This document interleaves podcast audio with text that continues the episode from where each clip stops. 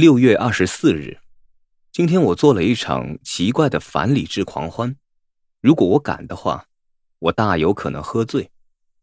但有过与费伊的经验后，我知道这太危险了，所以我改去时代广场，沉浸在一家家电影院里，从西部片一直看到恐怖片，就像过去一样。每次坐下来看部电影，就会觉得遭到罪恶感谴责，然后中途离席。但接着又逛进另一家电影院，我告诉自己，我只是想在虚构的荧幕世界中探寻我的新生活中欠缺的东西。然后，我在凯诺娱乐中心对面，我突然直觉意识到，我要的不是电影，而是观众。我希望有人在黑暗中围绕着我，在这里，人与人之间的墙比较薄。如果我静静聆听，还可以听到别人的对话。格林威治村也像这样，但不只是接近而已，因为在拥挤的电梯或尖峰时间的地铁里，我并没有这种感觉。可是，在炎热的夏夜，当所有人都出来散步或坐在剧院看戏，你可以听到沙沙作响的声音。在那片刻间，我和某人擦身而过，感受到有如树枝与树干，以及伸直的树根之间的关联。在这种时刻，我的肉体会变薄、变紧。包括一股难以承受的饥渴，驱使我在深夜的暗巷死弄中寻觅。通常，当我走太多的路而累垮时，我会回到住处倒头就睡。但今晚我没有回公寓，而是去吃晚餐。那里有个新来的洗碗工，一个年约十六岁的男孩。我与他的动作、眼神和身上看到自己熟悉的身影。他在我后方清理桌子时。把一些餐盘掉到地上，餐盘在地上摔成碎片，许多白色碎片跑到餐桌底下。他拿着空的托盘呆站在那里，困惑而惊恐。有些顾客对着他吹口哨，发出怪声，叫喊着：“嘿，嘿，赚的钱跑掉了！恭喜恭喜！”以及“哎呀，他才在这里工作不久。”这些似乎是每次有人在餐厅打破餐盘时都会听到的话。这让他迷茫不知所措。老板出来探看客人骚动的原因时，男孩已经缩成一团，两手高举着，似乎要挡开毒打。好了好了，你这笨蛋！老板大叫着：“别光站着，去拿扫帚把东西清干净。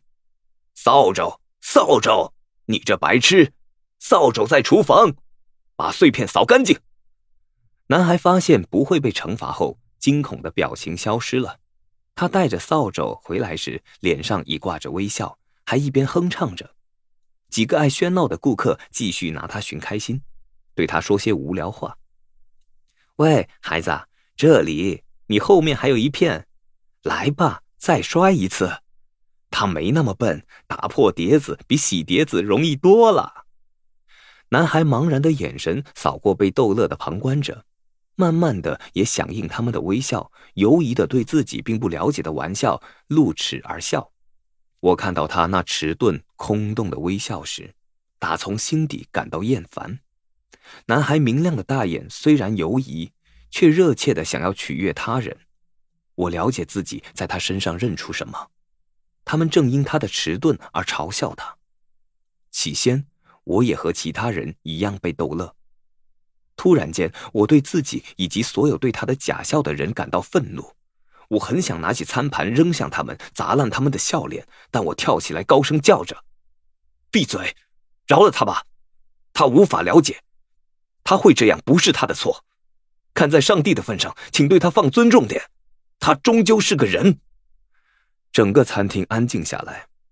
我咒骂自己的失控，平白发了顿脾气。我克制着不去看那个男孩，食物连碰都没碰，就匆忙结账离开。我为我们两人感到羞愧。最奇怪的是，有着诚实与体贴情感的人不会去占个天生没有手脚或者没有眼睛的人的便宜，却会认为欺负一个弱智的人不算什么。令我生气的是，我想起不久前自己就像这个男孩一样，一直愚蠢的扮演小丑的角色。我几乎忘了这件事，不过不久前我才知道别人在嘲笑我。现在我知道自己已在不知不觉间加入他们，嘲笑起自己，这点才最让我难过。我经常重读早期的进步报告，在那里看到一个无知、同志与弱智的心灵，从黑暗房间的钥匙孔窥探外面灿烂的世界。在我的梦中与记忆里，我见过查理犹疑但快乐地对旁人说的话微笑响应。即使在我还迟钝的时候，我也知道自己不如别人。别人拥有我所欠缺的被剥夺的东西，在我盲目的心灵中，我相信这多少与读写能力有关。我确信，只要拥有这些记忆，我也能拥有智慧。即使是弱智的人，也会想和别人一样。